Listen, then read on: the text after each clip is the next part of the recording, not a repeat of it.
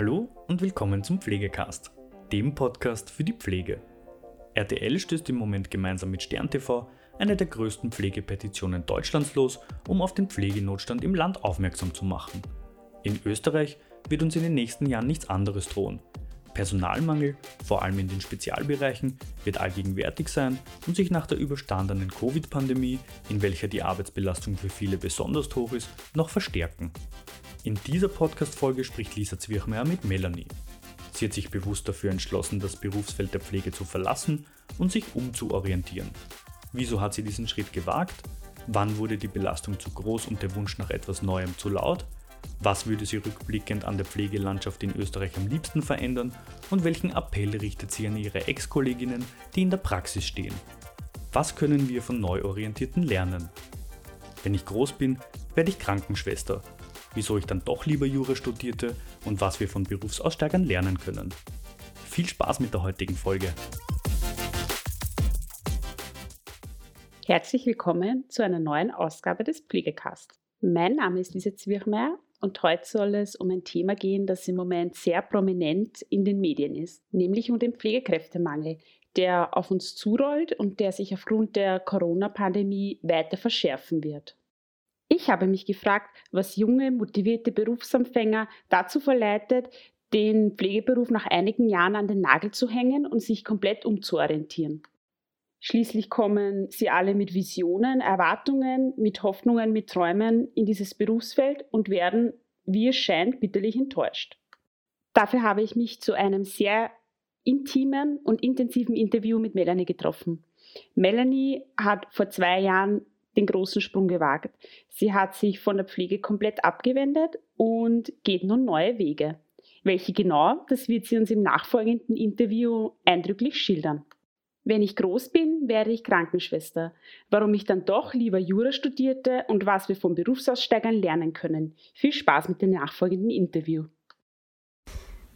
So, schön, Melli, dass du dich heute hier eingefunden hast bei mir und wir ein bisschen über das Thema Berufsausstieg sprechen. Du hast ja vor einiger Zeit eine eigentlich sehr weitreichende Entscheidung getroffen und hast dich aus dem Pflegeberuf komplett verabschiedet und hast gesagt, du machst ganz was anderes. Ja, ja genau. genau. Wie sieht denn seitdem dein Leben aus? Wie ist dir seit dem Ausstieg aus dem Pflegeberuf ergangen? Also anfänglich war es schwierig ich habe mich mal total darauf einstellen müssen, dass jetzt einfach mein Leben komplett umgekrempelt wird. Mhm. Also nicht mehr diesen geregelten Alltag, sondern vorher war es jetzt einfach so, ich habe Arbeit und Freizeit ganz klar getrennt. Ich habe gewusst, okay, im Vorhinein, ja, ich habe meine Dienste und in der Freizeit kann ich einfach planen und tun, was ich will und verschwende eigentlich ja keinen Gedanken an die Arbeit. Natürlich mhm. schon hin und wieder, aber jetzt nicht in dem Ausmaß wie jetzt an die Uni weil jetzt habe ich irgendwie zwar schon Arbeit und auch einen geregelten Alltag, aber ich kann es jetzt nicht mehr so klar trennen, weil ich denke zu Hause an die Arbeit und in der Arbeit an die Uni und Freizeit ist teilweise recht wenig dazwischen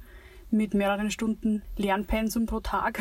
Und ja, also am Anfang war es sehr schwierig, aber ich bin sehr froh, dass ich die Entscheidung getroffen habe. Was waren so deine Be Beweggründe für den Berufswechsel oder gab es irgendwie so einen Point of No Return, ein Schlüsselerlebnis, wo du gesagt hast, okay, jetzt reicht's und ich merke einfach, ich muss mich weiterentwickeln und ich muss irgendwas anders machen? Also so richtig Ereignis hat es jetzt keins gegeben, aber ich habe einfach so der Hauptausstiegsgrund war von mir einfach die Bedingungen in der Pflege. Also zum Beispiel, dass noch an, wenn sich irgendwer krank meldet oder sowas, dass der Dienst nicht nachbesetzt wird, dass das Patientenklientel immer komplexer wird, dass aber auch auf der anderen Seite verhältnismäßig wenig Angebot an Fortbildungen oder Weiterbildungen stattgegeben wird. Und natürlich auch immer von der Station zum Beispiel nur zwei Leute teilnehmen können, obwohl es eigentlich zehn oder 15 interessiert. Ich habe dann einfach langsam gemerkt, dass ich einfach immer mehr ausgepowert bin und irgendwie immer müder bin in dem Beruf. Und ich habe mit 20 gestartet in der Intensivpflege irgendwann war dann der Punkt gegeben, wo ich einfach gemerkt habe, okay, ich werde irgendwie vielleicht langsam ungut zu meinen Kollegen oder vielleicht ungut zu den Patienten. Was wir alle kennen. Ja. ja. ja. Man hat halt einfach mal, einfach mal gute Phasen und einfach mal schlechtere Phasen oder mal gute Tage und einfach Tage, wo man sich denkt, boah, ich will nie wieder einen Tag in der Pflege arbeiten. Aber irgendwie hat sich das dann einfach total geholfen. Und dann habe ich mir gedacht, na, jetzt ist es einfach so weit, ich muss mir einfach was anderes suchen, weil ich bin, also zu dem Zeitpunkt, wo ich jetzt mit dem Studium begonnen habe, war ich 24, also vor zwei Jahren. Mhm. Und ich habe mir einfach gedacht, na, jetzt reicht's. Also wenn ich jetzt nichts anderes mache, dann mache ich einen Intensivkurs, dann bin ich vielleicht wieder gebunden, dann habe ich vielleicht irgendwann mal eine Familie in ein paar Jahren mhm. und dann mache ich sicher nichts anderes mehr. Mhm. Hat dir auch irgendwie so ein bisschen diese Weiterentwicklungsmöglichkeit in der Pflege gefehlt, irgendwie auch so diese Aufstiegschancen, jetzt zum Beispiel gar nicht im Managementbereich, weil da haben wir die ja oft, ja, aber zum Beispiel in der Forschung oder dass man eben sagt, so in die Richtung Pflegeexperte, das ist ja auch also im klinischen Setting eher wenig etabliert dass man da wirklich so die Aussicht hat, auch ein bisschen auf Karriere und einfach auch was anders zu machen, ja, oder anderen Input zu bringen? Also bei mir war damals eigentlich so die Frage, weil ich habe die normale Krankenpflegeschule gemacht. Es waren dann so die ersten wenigen Angebote, dass man auf dieses Bachelorstudium aufstocken könnte. Umswitchen hat es halt nicht gegeben, aber irgendwie aufstocken könnte. Da habe ich halt angefangen, mich ein bisschen mehr damit zu beschäftigen. Was gibt es überhaupt in der Pflege? Was kann man machen aus dem Beruf? Was kann man machen was jetzt nicht unbedingt nur am Bett ist, aber also ich habe vergebens gesucht und es gibt einfach nichts. Also es gibt so wenig Möglichkeiten. Alles, was man machen will, zum Beispiel ein Bachelor- oder ein Masterstudium, muss man einfach komplett in der Freizeit machen. Es wird vom Arbeitgeber nichts gefördert, es wird nichts angeboten und es entwickelt sich total in die Richtung, immer mehr stur am Bett arbeiten und ja, nichts nebenbei irgendwie machen, weil man könnte ja einen Dienst weniger am Bett arbeiten im Monat. Dann fehlen als Arbeitskraft. Ja, genau. Ja, und ja. dann fehlt man als Arbeitskraft und wenn man mhm. fehlt, wird man dann sowieso nicht nachbesetzt. Also es bringt dann eigentlich keinem was. Also ich finde wirklich, so diese Möglichkeiten muss man sich einfach selbst schaffen in der Pflege. Für Mediziner oder andere Berufsgruppen, gerade im juristischen Bereich, ist eigentlich fast normal, dass man nachher nur einen Master macht oder Doktorat oder sämtliche Fortbildungen oder Weiterbildungen, die werden teilweise jährlich angeboten äh, Jahrestagungen, Jahresdialoge. Das ist natürlich alles Arbeitszeit. Es wird mhm. total viel von den Arbeitgebern gefördert und es ist wirklich gewollt, dass man sich weiterbildet. Mhm. Und in der Pflege gibt es das einfach überhaupt nicht. Ich glaube, es wird total viele Leute interessieren, wirklich was in der Forschung zu machen, weil mhm. einfach so viel Bedarf da wäre und man einfach so viel machen könnte, was einfach ein bisschen Abwechslung in den Beruf reinbringt. Ja. Und natürlich nicht nur der Pflege was bringt, sondern interdisziplinär allen Berufsgruppen was bringt und natürlich zuletzt auch den Patienten. Aber das ist momentan vergebens. Mit welchen Ängsten, Hoffnungen oder allgemeinen Emotionen war denn dein Ausstieg verbunden? Weil ich meine, das ist ja schon ein ein sehr großer Umschwung, den du da eigentlich gewagt hast, quasi der Sprung ins kalte Wasser. Ja, das, das erfordert dir schon viel Mut, oder? Also auf der einen Seite hat es mir immer geholfen zu wissen, ich kann jederzeit in die Pflege zurück, mhm. weil es ist in ganz Österreich ein Pflegekräftemangel. Ich bin mir ziemlich sicher, dass man mit ein paar Jahren Erfahrung in der Pflege oder auch ohne Erfahrung sehr, sehr leicht einen Job bekommt. Also egal welcher Bereich. Das war immer so der Background, wo ich gewusst habe, okay, auch wenn jetzt Use nichts für mich ist oder wenn ich irgendwas anderes probieren will und das ist nichts für mich, dann kann ich in kurzer Zeit wieder zurück in die Pflege. Aber ich habe immer gewusst, ich will eigentlich nicht zurück in die Pflege. Mhm. Deswegen war es halt einerseits gut, das zu wissen, dass wenn alle Stricke reißen, dass ich den Beruf natürlich weiter ausüben kann. Aber es, ich habe es immer so als Motivation gesehen, jetzt beim Lernen einfach zu wissen, hey, ich muss nicht mehr in die Pflege. Ich kann was anderes machen. Das war quasi so dein Negativbeispiel, oder? Ja, so eigentlich dein abschreckendes, ja. genau. Ja. Irgendwie so, ja, irgendwie die Motivation zu wissen, ich muss das nicht mehr machen. Wahnsinn eigentlich, oder? Weil ja. du hast dich ja damals wahrscheinlich schon aus gewissen Gründen für die Ausbildung entschieden auch. Ja? Es ja, war jetzt wahrscheinlich ja. nichts, wo du jetzt einfach reingestolpert bist, oder? Nein, absolut nicht. Vor allem in meiner Familie ist keiner in der Pflege. Das war ja. jetzt nicht irgendwie so, dass ich sage, ja, Mama, Papa, Schwester sind in der Pflege, ja, mache ich das halt auch. Sondern es macht halt jeder ganz was anderes bei uns. Und ich habe mir das wirklich selbst ausgesucht und habe mich selbst beworben und selbst alles durchlebt, die Schule und Bildung. Und es ist ja ein schöner Beruf. Aber es ist einfach von den Arbeitsbedingungen her nicht mehr tragbar. Ich habe gewusst, es entwickelt sich immer in eine, in eine immer schlechtere Richtung und es ist eine totale Abwärtsspirale. Natürlich nicht nur durch die Covid-Krise, die habe ich ja in der Pflege jetzt nicht mehr erlebt, weil ich ja davor schon aufgehört habe. Aber es ist einfach generell. Du hast gesagt, dass die Bedingungen immer schwieriger geworden sind und dass quasi die Pflege so ein bisschen dein Negativbeispiel war, obwohl du es eigentlich aus freien Stücken gewählt hast und keiner bei dir in der Pflege war. Ja, es ist ja an sich ein schöner Beruf, aber die Bedingungen, damit meine ich zum Beispiel, wie gestartet habe auf der Intensivstation, waren die Pflegekräfte pro Dienst ausreichend. Man hat sich die Arbeit gut einteilen können, man hat die Patienten gut gekannt und man hat sich wirklich Zeit nehmen können, den Patienten voll zu versorgen, natürlich auch Kollegen zu helfen und sich den Alltag wirklich einzuteilen, wie man das geplant hat, sodass natürlich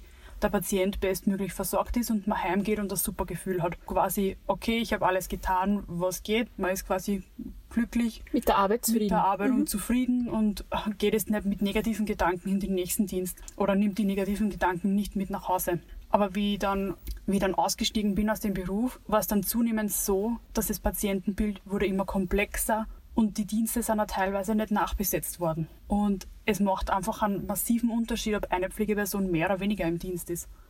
Und es ist natürlich nicht nur in der Intensivpflege so, weil wie viele Pflegeheime haben nur mehr eine Person, eine diplomierte Krankenschwester für vier Stöcke zum Beispiel oder vier, vier Stationen in einem Pflegeheim zur Verfügung. Zum Beispiel einen Pflegehelfer pro Station und eine diplomierte Person eben für mhm. vier Stationen. Und das ist ein, ein Wahnsinn. Also das ist echt eine Zumutung. Und da merkt man einfach immer mehr, dass man einfach eine ersetzbare Arbeitskraft ist, wie ein nachwachsender Rohstoff und man erfährt einfach keine Wertschätzung auch kein Lob oder sonstiges vom Arbeitgeber und das fehlt meiner Meinung nach auch total. Und das ist total spannend, dass du das berichtest aus einem Bereich, wo man eigentlich hochspezialisiert ist. In der Intensivpflege bist du eine hochspezialisierte Maschinerie und das ist ja eigentlich eine Ausbildung, die ja total lang dauert, weil du hast drei Jahre Grundausbildung und wartest ja dann eigentlich auf den Intensivkurs. Die Dauer ist ja mit fünf Jahren gesetzlich begrenzt, aber das heißt, du hast bis du dann zum Kurs vielleicht kommst, wenn die ganzen fünf Jahre ausgeschöpft sind, eigentlich acht Jahre Ausbildung hinter dir. Mhm. Das ist eigentlich ein Wahnsinn, ja. Mhm. Und du bist ja eigentlich in Arbeitsbedingungen, die oft eben, wenn du das mit anderen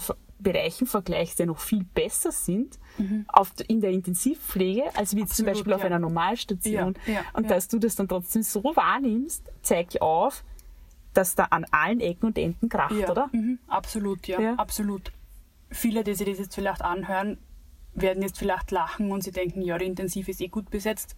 Ja, im Gegensatz zu anderen Bereichen absolut, ja. Ich nehme das schon in der Intensivpflege so arg wahr, aber wie muss sich dann eine Schwester auf einer Normalstation fühlen? Und ich habe ja während meiner äh, Schulzeit auch Praktika gehabt im Normalstationenbereich oder im OP-Bereich, Kinderbereich oder zum Beispiel im Pflegeheimen. Und es ist dort, das war für mich immer von Anfang an klar, in den Bereichen kann ich nicht arbeiten. Weil du es nicht mit der Qualität machen kannst, die, die du hast, die ich die eigentlich du, will, die, die du leisten ja, genau, willst. Mhm, ja. Genau, weil man kann dann einfach nicht nach Hause gehen und einfach zufrieden sein mit der Arbeit, die man geleistet hat, sondern man denkt die ganze Zeit dran, hey, was hätte ich nur machen können? Was wäre nur gegangen? Und das will ich einfach überhaupt nicht. Und ich glaube, so geht es die meisten anderen auch. Der Beruf ist einfach massiv stressig. Und es ist zwar schön und gut, dass jetzt während einer Pandemie um 18 Uhr applaudiert wird. Danke dafür, aber es bringt einfach nichts. Weil wenn nicht von oben herab der Beruf geschätzt wird, die Pflege wirklich aufgewertet wird und von Grund auf verändert wird, sodass es wirklich ein attraktiver Beruf ist, wo man damit da alt werden kann, ohne massive gesundheitliche und psychische Schäden zu haben, wird es bald keiner mehr machen. Und das ist ja das, in was wir reinraten in einem, einem Pflegekräftemangel im Endeffekt. Ja. ja, genau, der besteht ja schon und es wird immer schlimmer werden. Also genau. Also. Was waren denn die positiven Aspekte an dem Beruf? Ja? Was hast du total geschätzt? Wo ist das Herz aufgegangen? Wo hast du gedacht, okay, das, was ich da jetzt mache, das hat wirklich einen Sinn? Also, wir haben immer wieder Patienten gehabt, wo wir sie anfänglich gedacht hätten, puh, das wird nichts mehr. Wie ich dann gesehen habe, nach zwei, drei Wochen, dass sie die eigentlich total positiv entwickeln. Oder zum Beispiel nach ganz argen Unfällen ins Krankenhaus gekommen sind und dann gehend sprechend und auch lachend rausgegangen sind, da haben wir gedacht, okay, meine Arbeit bringt eigentlich doch was. Mhm. Also es gibt nicht nur negative Aspekte, sondern das motiviert einen dann wirklich. Und man merkt einfach, okay, da habe ich jetzt dazu, dazu beigetragen und ohne mich wäre das vielleicht auch gar nicht gegangen. Dass du dort warst, hat einfach einen Unterschied gemacht. Ja. ja. Und das genau. ist was Unbezahlbares. Das oder? stimmt, ja. Das, das, stimmt auf jeden Fall. Also diese Erfahrung kann dann wirklich keiner mehr nehmen. Ja. Und natürlich der Grund, warum, glaube ich, recht viele Leute im Beruf bleiben oder auf der konkreten Station bleiben, wo sie arbeiten, obwohl sie eigentlich vielleicht schon wechseln wollen.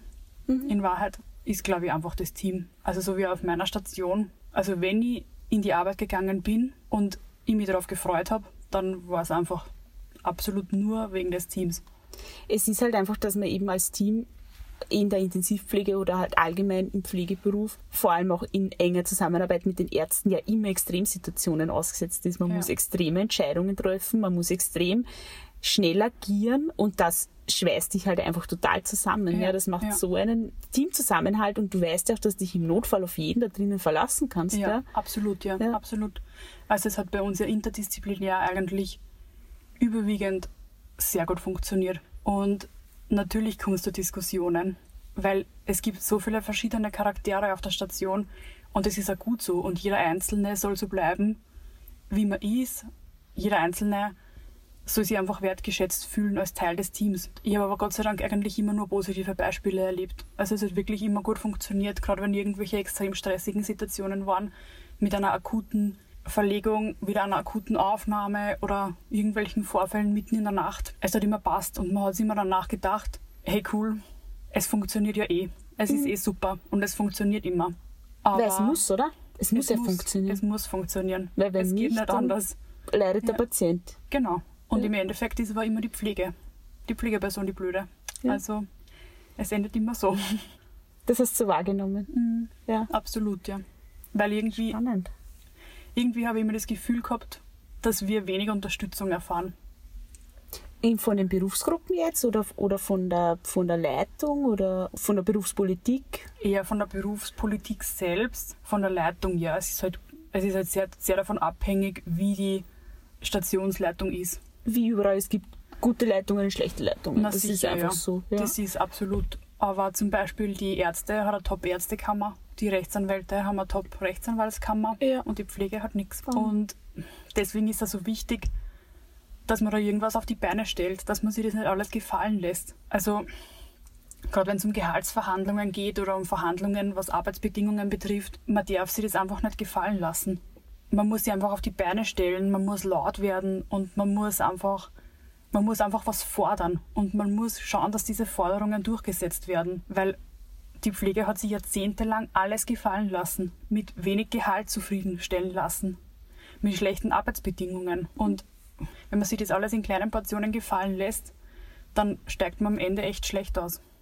Glaubst du, dass dieses Ohnmachtsgefühl seitens der Pflege, dass sie eigentlich nichts verändern können, dass sich das über die Jahre entwickelt hat, wo man irgendwie so rein wächst mit der Zeit? Ja, ich glaube schon. Ich glaube, man ist ja am Anfang in dem Beruf nur voller Tatendrang, aber man merkt einfach, dass sich nichts verändert. Und ich glaube, es wäre einfach eben angebracht, dass es einfach viel mehr Angebot gibt. Viel mehr Fortbildungen und Weiterbildungen. Supervision zum Beispiel.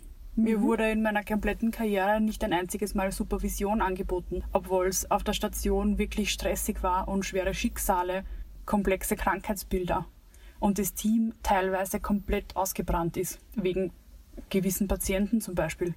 Ich denke, dass es total wichtig ist, dass man da zum Beispiel einfach psychologische Hilfe auch dahinter stellt. Auf alle Fälle, ja, weil nur so kann ein Team gut funktionieren, ja, indem auch diese ja, ja. Komponente behandelt wird und indem ein Team halt auch den Raum bekommt zu sagen, puh, mit, mit dem Patienten, den wir jetzt ein halbes Jahr betreuen, ja, mit dem geht es uns einfach nicht mehr gut oder Mhm. Ja. wir können einfach nicht Ja, mehr. ja. Und das ist auch total normal und das Na, ist auch sicher. Professionalität, muss man sagen. Man muss einfach auch wissen, wann es nicht mehr geht und man muss das ganz klar kommunizieren. Und ich denke mir manchmal so im Nachhinein, wenn ich vielleicht andere Möglichkeiten gehabt hätte, was anderes in der Pflege zu machen. Ich meine, es gibt natürlich viele verschiedene Bereiche, aber es ist jetzt nirgends wesentlich besser als woanders. Aber wenn es einfach das Angebot gegeben hätte für mich, dass ich in der Pflege was ganz anderes mache, vielleicht ein bisschen wegkomme vom Bett, zumindest für eine gewisse Zeit oder sowas.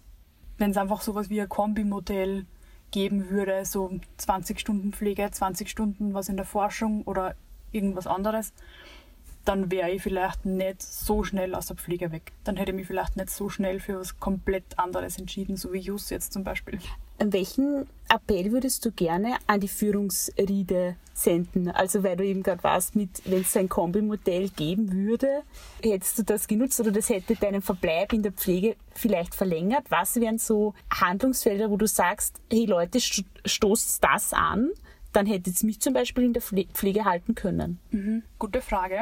Da würde mir zum Beispiel spontan einfallen, eine faire Aufteilung der Arbeitsaufgaben. Teilweise nimmt eine Pflegeperson auf der Intensivstation zwei schwerkranke Patienten und eine andere Person, also ich will jetzt nicht sagen leichten Patienten, Weniger sondern aufwendigen. Wenig, wenig aufwendigen Patienten. Und ich finde einfach, dass diese Arbeitsteilung, dass es einfach nicht so total subjektiv passieren sollte.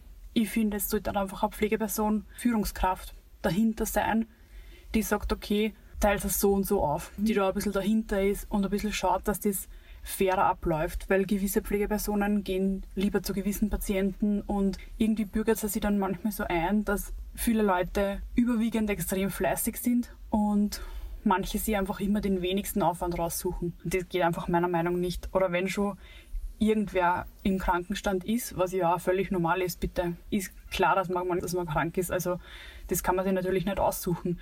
Aber dann soll die Pflegeperson auch bitte nachbesetzt werden, weil es macht einfach einen Unterschied, ob eine Pflegeperson mehr im Dienst ist oder nicht. Und sonst soll sie einfach wer von der Führung ans Bett stellen. Ja. Also das wäre so mein Appell. Ein bisschen mehr Lob, ein bisschen mehr Wertschätzung, natürlich auch mehr Fortbildungs- und Weiterbildungsmöglichkeiten. Man soll einfach mehr aus sich rausholen können. Was man nur was mir nur so einfallen würde, ist dieses Betteln um das Equipment. Equipment gebraucht wird, habe ich mir das Gefühl gehabt, dass wir das einfach nicht zur Genüge bekommen. Mhm. Wenn ich irgendein Kastel aufmache, ich irgendwas an Equipment brauche und es ist einfach nichts drinnen oder nur mal ein Stück und ich schon wieder zur Leitung rennen muss und sage mal, bitte bestellst uns das nach. Das geht einfach nicht, weil wir arbeiten da mit Menschen und es will jeder seinen Alltag gut über die Runden bringen und es sollen einfach keine gefährlichen Situationen entstehen. Aber das entsteht durch den Mangel des Equipments einfach. Also durch die Versorgungslücken. Ja, egal ob es dann sei mit Material oder halt mit Personal in dem genau, Fall. Ja. Genau, ja. Das sind für mich beides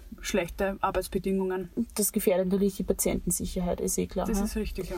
Gut, dieses Handling von dir eigentlich mit Arbeitsbedingungen, die nicht sehr ideal sind, wird dir sicher für deine, dein jetziges Berufsleben auch viel gelernt haben. ja, was waren so die ja. Dinge, die du mitgenommen hast, wo du da jetzt oft denkst, boah, das habe ich wirklich in der Pflege gelernt, das bringt ja. mir jetzt extrem viel. Also diese Flexibilität mhm. zum einen. In der Pflege ist ja oft so, dass man sich in der Früh so überlegt, okay, was steht am Plan, bei meinen Patienten, was ist alles zu tun. Und dann kommt es halt einfach manchmal ganz anders, als man glaubt. Diese Flexibilität, diese Anpassung oder zum Beispiel auch diese Konzentration spät in der Nacht. Wenn ich oft um 23 Uhr oder 24 Uhr lernen muss, denke ich mir oft, ja, andere schlafen vielleicht schon lange oder sitzen vielleicht vorm Fernseher, aber mir fällt es eigentlich leicht, mhm. weil ich diese Konzentration egal zu welcher Uhrzeit, einfach in der Pflege gelernt habe, weil man muss einfach auf Knopfdruck funktionieren. Und es ist egal, ob es zwei am Nachmittag ist oder zwei in der Früh. Es muss einfach funktionieren, es muss passen und man darf sich echt keinen Fehler erlauben. Und das ist auf jeden Fall was, wo ich mir dachte, wo ich mir immer wieder denke, okay, das kommt mir jetzt auf jeden Fall zugute. Allgemein diese Erfahrungen, die kann dann einfach keiner mehr nehmen. Und egal, was man macht, egal welchen Beruf man ausübt, das ist absolut immer ein Vorteil, wenn man in der Pflege gearbeitet hat, weil diese menschliche Erfahrung, diese Kontakte mit den Menschen, diese Geschichten, das nimmt dann nie wieder wer weg. Was ich jetzt zum Beispiel immer an der Pflege so sehr schätze, ist dieses breite Spektrum, das wir eigentlich bedienen müssen. Ja? Du musst dich medizinisch auskennen, du musst dich pflegerisch auskennen und pflegerisch gehört dazu Kommunikation, da gehört dazu, dass du dich mit Psychologie beschäftigst, da gehört dazu, dass du dich mit verschiedenen Religionen beschäftigst, ja. mit verschiedenen Sitten, in verschiedenen Kulturen. Ja? Also es ist extrem breit aufgestellt einfach. Ja, und das ist es, mhm. was mich zum Beispiel total fasziniert eigentlich an dem Beruf. Weil du immer wieder neuen Input bekommst. Ja? Absolut, ja, absolut. Also man lernt einfach so viel über Menschen und einfach diese Empathie.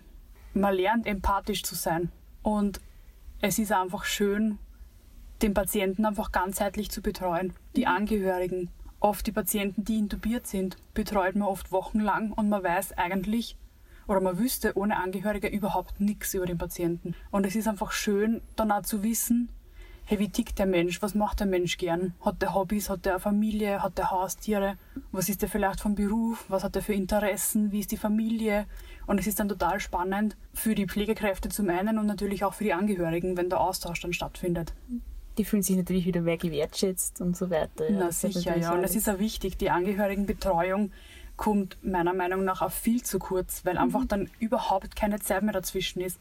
Man will natürlich dann auch einmal dazwischen eine kurze Pause machen. Man muss einmal verschnaufen, man muss mal raus aus dem Zimmer. Man will vielleicht mal einen Kaffee trinken oder man, mhm. man muss einmal eine Pause machen. Man kann sich ja nicht 12, 13 Stunden zu 100 Prozent konzentrieren pro Tag. Also ja. das ist wichtig, dass man mal eine Pause macht und mal ein bisschen einen Tapetenwechsel hat oder mal kurz rausgeht oder irgendwas macht. Und natürlich kommt da die Angehörigenbetreuung dann viel zu kurz, weil das hat halt einfach dann nicht immer die höchste Priorität. Und man muss einfach Prioritäten setzen. Das habe ich auch gelernt im Beruf. Also Prioritäten setzen kann Ja. ich jetzt. Ja, ja sicher. Man, man kommt eben in Situationen, wo man halt eben in Sekundenstelle entscheiden muss, okay, was hat jetzt Vorrang, um zum Ja, Beispiel im, ja. im Intensivsetting das Überleben zu sichern, im schlimmsten Falle, ja, und was kann ich jetzt hinten anstellen, ja. Ja, Ja. absolut, ja, das stimmt. Aber das ist das, was irgendwie nicht sein soll. Na sicher soll man Prioritäten setzen, Mhm. aber man soll alles irgendwie abarbeiten können. Und man soll dann nicht nach Hause gehen und sich denken, "Ma, das habe ich nicht gemacht, das habe ich nicht gemacht, das habe ich auch nicht gemacht, das hätte ich noch machen können, ah ja, das mache ich morgen. Ich finde, zu gewissen Zeiten waren immer die Liste der Dinge, die man nicht erledigt hat, also die offenen Punkte, länger als die Liste mit den Dingen, die man erledigen konnte. Und man wird dann natürlich auch nicht dem nächsten Dienst eine riesenlange Liste mit offenen Punkten übergeben, weil das macht natürlich auch wieder schlechte Stimmung dann im Team. Vor allem, wenn du das zum Beispiel den Nachtdienst übergibst, du weißt, okay, die sind dann nur zu vier zum Beispiel, ja, und Ja. im Vergleich im Tagdienst waren wir zu sieben, ja, und das, das, die haben viel weniger Ressourcen eigentlich Ja, und müssen ja. da jetzt mir nacharbeiten, ja. Ja, das stimmt absolut, ja. Es wird jetzt gerade in den Medien dieser Pflegemangel oder diese Missstände natürlich getriggert durch die Covid-Pandemie ja sehr vorrangig behandelt. Wie stehst du dazu? Glaubst du, ändert das was? Glaubst du, wird jetzt Gehör geschenkt? Kurzfristig ja, mit Sicherheit. Es wird natürlich jetzt da im Fernsehen oder in anderen Medien sehr viel über die Pflege, vor allem über die Intensivpflege berichtet. Aber zum einen ist es sicher nur von kurzer Dauer, noch interessiert es keinen. Und zum anderen nur über die Intensivpflege, teilweise Pflegeheime. Aber es geht nicht nur in der Intensivpflege so zu, es geht überall so zu, in jedem Bereich. Ich bin mir sicher, es kann fast keine Pflegeperson von sich behaupten, dass er einen gemütlichen Job hat. Also Ja. mir wird zum Beispiel kein Bereich einfallen, wo ich das jemals kennengelernt hätte, dass ein halbwegs gemütlicher Alltag ist. Man übt ja den Beruf natürlich nicht aus, dass es gemütlich ist, das ist klar. Aber ich glaube, es ist jeder massiv überarbeitet. Oder jeder irgendwann in seiner Karriere an dem Punkt, wo er sagt, okay, jetzt kann ich nicht mehr, natürlich kommen dann auch wieder bessere Zeiten. Aber es ist irgendwie immer so ein bisschen wie eine Achterbahnfahrt und man weiß einfach nie, was einen erwartet. Ich hoffe, dass sie jetzt auch durch die Pandemie endlich was ändert. Dass sie einfach fairere Arbeitsbedingungen schaffen und auch, dass sie die Pflegepersonen nicht mehr so viel gefallen lassen. Ich glaube, vor allem unsere Generation ist da sowieso vielleicht lauter oder fordernder. Unverschämter vielleicht. Unverschämter. Immer. Ja. Ja, unverschämter, aber das ist gut so. Man muss sich nicht alles gefallen lassen. Und nur weil es die Generationen vor uns toleriert haben, heißt nicht, dass wir auch tun. Also man muss einfach gewisse Forderungen stellen und darauf bestehen, dass gewisse Forderungen auch durchgesetzt werden. Weil es ist in anderen Berufsgruppen auch so. Vor allem im juristischen Bereich. Also da stellt sich sofort jeder auf die Beine, wenn es zu einer Veränderung kommt, die nicht gewollt ist. Und ich hoffe, es tut hoffst. sich was, ja. Du, du hoffst für uns verbleibenden Kämpfer ja, quasi. wirklich. wenn du jetzt, wenn's jetzt alles so Revue passieren lässt und du könntest quasi deine Berufsausbildung noch einmal starten, du bist noch einmal 20, würdest du alles noch einmal so machen? Ja, Du würdest wieder in die Pflege gehen? ich du würde wieder in die Pflege gehen. Ich würde wieder meine Erfahrungen sammeln, sonst wäre ich letztendlich sicher nie zu JUS kommen. Ich habe so eine dreijährige Ausbildung gemacht, so eine Fachschule für wirtschaftliche Berufe und habe dann die Berufsreifeprüfung berufsbegleitend gemacht und habe damals natürlich auch gefragt, ja, wie schaut's aus? Wird da vielleicht irgendwas gefördert? Und es kam sofort von der Leitung ein ganz klares Nein. Also ich habe das neben 40 Stunden mit Überstunden alles innerhalb eines Jahres machen müssen und natürlich selbst finanzieren, ist klar. Natürlich fallen alle, Forder äh, alle Förderungen weg, weil man eine Spur zu gut verdient, zu gut unter Anführungszeichen. Und dann kriegt man auch keine Förderungen und gar nichts. Das ist natürlich auch schade. Aber wenn ich das nicht gemacht hätte, dann wäre ich sicher nie zu Just gekommen. Also wenn ich nicht in der Pflege, wenn es nicht so gewesen wäre, wenn es nicht so gekommen wäre, wie es gekommen ist, dann wäre ich nie an dem Punkt, an dem ich jetzt bin. Jetzt im Nachhinein bin ich froh, dass ich, es hat mich jede einzelne Erfahrung, jede positive und negative, hat mich weitergebracht. Das kann man echt keiner mehr nehmen und das schätze ich absolut. Hast du nachher vor, dass du quasi dein neues Berufsfeld mit deinem alten irgendwie verbindest oder dass du dich da irgendwie engagierst oder stark machst mit dem neuen Wissen, das du jetzt dann quasi hast aus den Rechtswissenschaften? Oder ist das irgendwie eine Herzensangelegenheit? Puh, schwierige Frage. Gerade im juristischen Bereich gibt es ja auch wieder irrsinnig viele Berufe, die man aufgreifen kann. Natürlich abgesehen vom klassischen Beruf der Rechtsanwältin, natürlich Richter, Staatsanwalt, alles Mögliche eigentlich. Es gibt recht wenig, was man da leider mit der Pflege kombinieren kann. Wenn man Just studiert, gibt es zum Beispiel, wenn man Rahmen des Studiums absolvieren kann, Wahlfachkörbe zum Beispiel, mhm. da gibt es Medizinrecht und es gibt irrsinnig viele Übungen und Vorlesungen und Kurse zu Medizinrecht. Aber so dezidiert für die Pflege gibt es zum Beispiel wieder gar nichts. Natürlich ist es ein bisschen im medizinischen Bereich eingeschlossen, aber es gibt zum Beispiel Kurse zum ärztlichen Berufsrecht, aber natürlich wieder nichts zur Pflege. Vielleicht muss man da was neu erfinden. Ja, vielleicht erfindest du ja das Rad in diesem Bereich. Ja. ja, es ist in der Pflege so viel Bedarf da und ich glaube, dass so viele Pflegepersonen auch daran interessiert sind, dass mhm. irgendwas machen, was in Richtung Forschung geht oder in Richtung Lehre geht. Aber das Problem momentan ist, glaube ich, dass man das einfach alles in der Freizeit machen muss. Mhm. Also es wird einfach nichts gefördert und es geht nichts nebenbei. Wenn, dann muss man natürlich immer Stunden reduzieren. Das bedeutet aber natürlich auch wieder wesentlich weniger Geld. Und man stellt sich ja irgendwie darauf ein. Man hat man eine hat Wohnung. Standard, ja. ja, man hat eine Wohnung, man hat ein Auto, man hat vielleicht einen Kredit, man hat einfach gewisse Ausgaben und einen gewissen Lebensstandard. Ja, man hat einfach viele Ausgaben. Deswegen ist es dann schwierig, wenn man von 40 Stunden auf 20 reduziert. Das heißt, so deine Konklusion von dem Ganzen ist, Pflege muss die Arbeitsbedingungen verbessern. Absolut. Pflege muss mehr wertgeschätzt werden ja. und Pflege muss seine Mitarbeiter mehr wertschätzen, indem es flexibler wird. Ja, ja und indem es mehr Entwicklungspotenzial für den Einzelnen auch ja, ermöglicht. Na sicher, absolut. Also wenn jetzt Leute sagen, das kommt für sie überhaupt nicht in Frage, weil sie lieben es am Bett zu arbeiten, dann ist das super, ja.